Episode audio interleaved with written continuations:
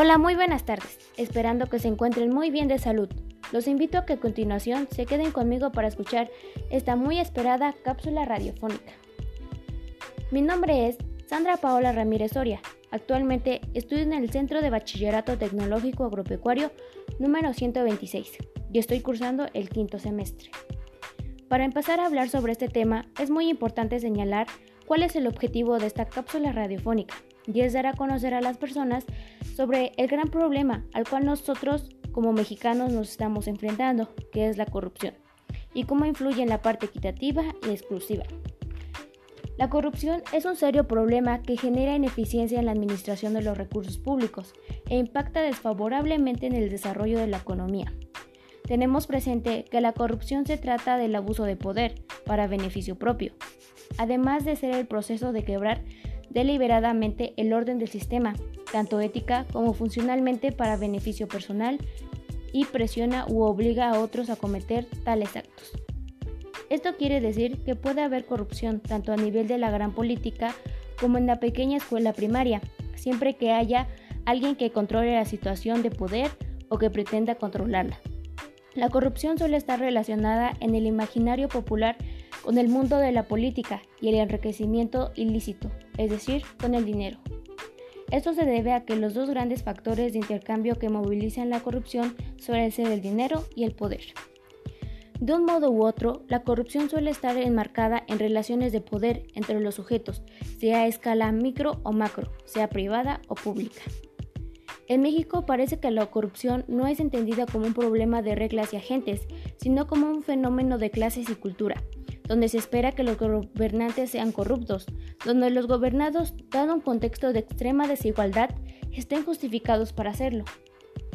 Un dato muy interesante que me causó gran impacto es que, de acuerdo con cifras del Instituto Nacional de Estadística y Geografía, en México el 82% de quienes son víctimas de corrupción pues no la denuncia y esto nos lleva a que más de la mitad de los mexicanos considera que es uno de los principales problemas del país. Y pues con esto me quedé muy sorprendida, porque mi pregunta es, ¿cómo es que se quedan callados y no denuncian este, este delito? Que no saben el gran daño que están causando a nuestro país, un gran desequilibrio y graves problemas a futuro.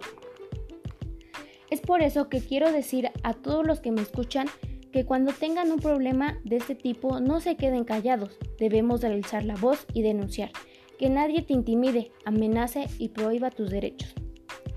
Pero mira, aquí te, te hago mención de unos puntos a considerar para prevenir la corrupción. Aprobar un estatuto de protección para el denunciante de buena fe. Establecer un régimen sancionador. Promover el gobierno abierto. Informar y reforzar el papel de la ciudadanía introducir transparencia en la contratación pública. Aunque no podamos lograr aunque no podamos lograrlo con exactitud, pero lo podemos poner en marcha. Todo depende de las personas, quienes acepten no caer en trampas o cometer la corrupción. Por otro lado, un tema que está estrechamente relacionado con este problema es cómo desarrollar una buena convivencia, ya que todos somos responsables de una búsqueda de la armonía y el equilibrio de nuestro planeta. Compartir, colaborar con el otro ayuda a quien más lo necesita. Ser agradecido son valores trascendentes. La vida nos ofrece múltiples oportunidades para continuar y ser un aporte a la buena convivencia y el promotor de cambios positivos para nuestra comunidad.